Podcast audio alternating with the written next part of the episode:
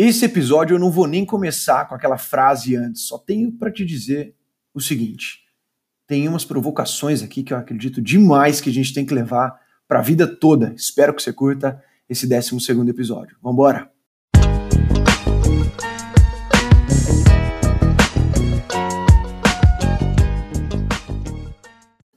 Salve, salve galera! Sejam muito bem-vindos, seja muito bem-vinda ao Papo Reto Zax.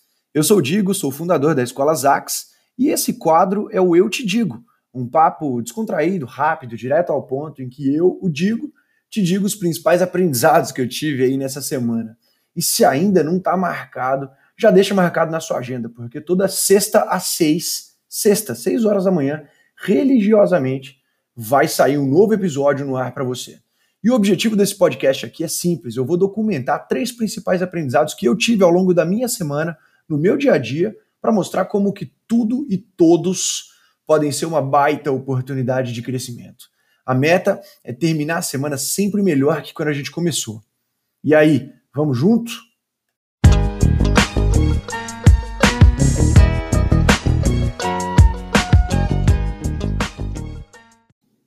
O aprendizado número um, ele é no mínimo muito doido. Eu estou lendo atualmente um livro chamado Em Busca de Nós Mesmos, que é do Pedro Calabres, um neurocientista, e do Clóvis Barros de Filho, um professor, filósofo aí que eu curto demais também.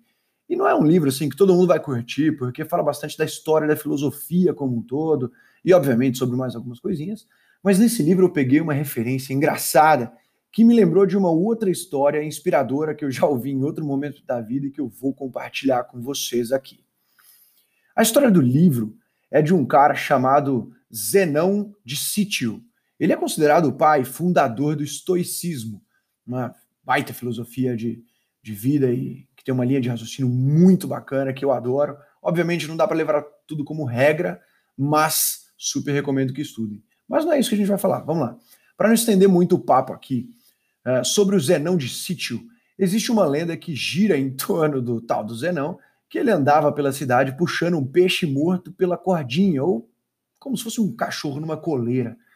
E ele fazia isso propositalmente para que zoassem muito ele, porque assim ele ia estar muito mais preparado para a pressão social e para vários outros desconfortos que poderiam e que com certeza iriam aparecer. Meio louco, né, não, Zenão? Mas é uma baita provocação uh, ser propositalmente humilhado para conseguir aguentar melhor nas próximas. Você consegue imaginar isso? Bom, mas a história do Zenão aconteceu aí, diz a lenda que aconteceu por volta de 200 a 300 anos antes de Cristo. Mas eu quero te trazer uma outra história de uma outra pessoa que se expôs ao desconforto, e essa é uma história contemporânea nossa, vamos colocar assim. Uh, eu conectei essa história de Zenão com uma história verídica, real mesmo, de uma mulher incrível chamada Amelia Boone, que além de ser uma atleta incrível, que ela já ganhou quatro vezes a mais famosa corrida mundial de obstáculos, inclusive ela ganhou de 99% dos homens, ficando apenas atrás de um cara. Ah, e ela também completou uma corrida de 145 quilômetros e 24 horas de duração em segundo lugar, além de acumular mais de 50 pódios. E o principal sobre a Amélia, ela é advogada em tempo integral da Apple, aquela empresa que faz o MacBook, o iPhone e por aí vai. E o grande aprendizado que eu consegui tirar dessa mulher muito fera surgiu quando eu ouvi uma entrevista dela e ela comentando que ela adora treinar corrida na chuva e no frio, porque ela sabe que os seus concorrentes provavelmente vão desistir nessas condições. E a primeira coisa que eu pensei foi: porra, será que eu consigo me imaginar fazendo alguma coisa parecida com isso? Olha o grau de dedicação dessa pessoa. E a reflexão aqui é importantíssima. Eu vou tentar ser o mais explícito possível. Não é que a, a Amélia evita situações ruins, mas ela busca essas situações para se tornar melhor e para ser a maior no que ela faz. E aí alguém pode estar pensando assim, uai, digo, mas ela é ultramaratonista, né? Eu sou um pobre mortal. Cada um segue o seu caminho. Uai. E assim, sussa, não tem problema. Eu não estou te falando para correr 145 quilômetros em 24 horas, que nem ela. Mas o que eu estou falando é que dá para tirar aprendizado daqui.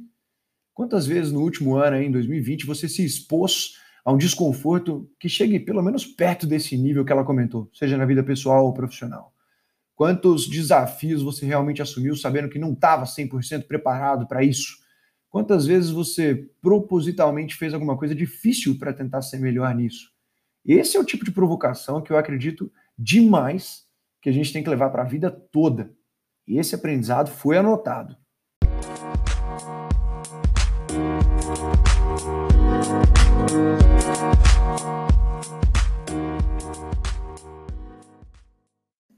O aprendizado número dois vai bem direto ao ponto. Eu não vou citar nomes aqui, obviamente, mas conversando com um grande amigo nessa semana, ele me contou que estava fazendo entrevistas para contratar uma pessoa para sua empresa. E eu reforcei um aprendizado fortíssimo. Enfim, conversando ao telefone com esse meu amigo, ele mostrou na prática o poder das primeiras impressões. E ele contou para mim que o candidato na entrevista, logo no começo, já soltou uma frase assim: Olha, eu falo demais, então fica à vontade para me interromper. E aí para para pensar nisso. A pessoa nem te conhece ainda e você já solta uma dessa.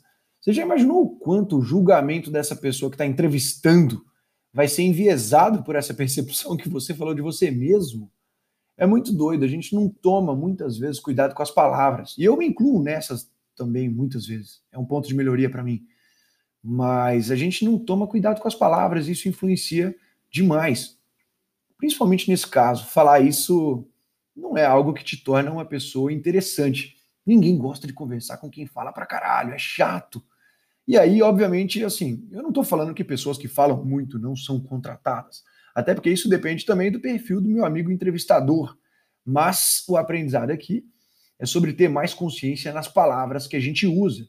Pensar duas, três vezes antes de falar, perguntar opinião para amigos, para pessoas mais próximas, tudo isso pode ajudar a se tornar uma pessoa mais interessante, seja se apresentando numa entrevista, ou seja, chavecando crush na balada ou qualquer outro caso.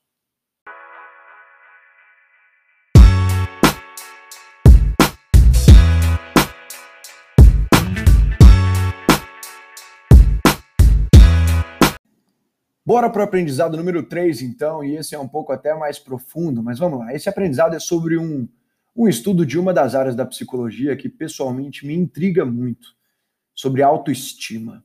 E quando a gente fala de autoestima, eu já ouvi muita gente falando sobre beleza, sobre mudanças de aspectos físicos, procedimentos cirúrgicos e tudo mais. E a real é que quando a gente vai estudar mais sobre o tema, a gente descobre que a beleza física é uma partezinha bem pequena da autoestima mas infelizmente ela é vendida por aí como se fosse a mesma coisa. Eu já vi até publicidade de produto e serviços sendo vendidos assim, como aumentar sua autoestima. Enfim, a beleza física, gostar da sua própria aparência, é uma parte pequena da autoestima. A autoestima vai muito além de tirar selfie no espelho, foto mostrando o corpo, fazer vídeo no TikTok, enfim. Isso é de um narcisismo exagerado, destrutivo infelizmente viciante, porque quanto mais o pessoal faz, mais vai querer fazer. Né? E não faz o menor sentido tentar desenvolver autoestima pela imagem e não tentar, por exemplo, no caráter, ou no aprimoramento das suas habilidades, ou no respeito que você tem a si mesmo, as suas ações, as suas decisões, as suas metas. A autoestima consiste também, além da parte física, da autoapreciação, em dois outros aspectos, que são o nosso respeito próprio e a autoeficácia, que é a nossa, em resumo, a nossa crença nas nossas próprias habilidades de conseguir fazer alguma atividade. E de maneira alguma eu estou aqui para te dizer que a gente não tem que tirar selfie e tudo mais, embora eu realmente não curta muito. Mas eu estou aqui para dizer e para deixar muito claro que se você ou se você conhece alguém que, enfim, acredita que esse tipo de coisa pode ajudar com a sua autoestima, a psicologia praticamente como um todo diz que não vai ser bem assim que vai funcionar. Isso vai funcionar como uma casca para esconder alguma coisa que esteja por dentro e talvez carente de atenção. É, obviamente não dá para a gente generalizar, mas o recado aqui é muito simples. Se você quer realmente dedicar um tempo para melhorar sua autoestima por meio de aparências físicas, saiba que deveria estar dedicando pelo menos o mesmo tempo, esforço e energia para outros aspectos, como suas habilidades, suas competências, por exemplo. É um recado simples, mas não é fácil de engolir. Então, se você quiser estudar um pouco mais sobre as fontes desses estudos que eu estou comentando, manda uma mensagem aqui para a gente no Instagram, no meu pessoal, arroba Digo Pelemos, ou no da Escola Zax, arroba Escola Zax. E vamos, vamos para cima, vamos bater um papo, vamos juntos um pouquinho melhor a cada semana que passa.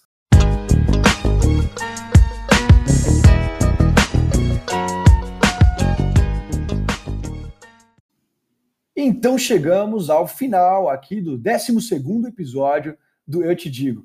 E se você ainda não faz parte da comunidade no nosso Telegram, eu só te digo que você está vacilando.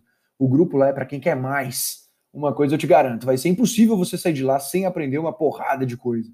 Pode me cobrar disso. E é conteúdo com profundidade, embasado, mas com uma linguagem muito simples e com foco na prática. A gente manda um tanto de material complementar tanto dos podcasts aqui de sexta-feira, quanto também das aulas ao vivo que a gente faz toda segunda-feira, ou no YouTube ou no Instagram. Enfim, se você quiser participar, procura aí pelo nosso Instagram, que eu já te contei qual que é, e clica no link da bio e entra lá no nosso grupo. Se você curtiu, e só agora eu vou te falar isso, porque agora você ouviu todo o episódio. Se você curtiu, compartilha com alguém, solta lá nos stories, fala pra galera que você tá curtindo e vamos juntos para cima com força, galera.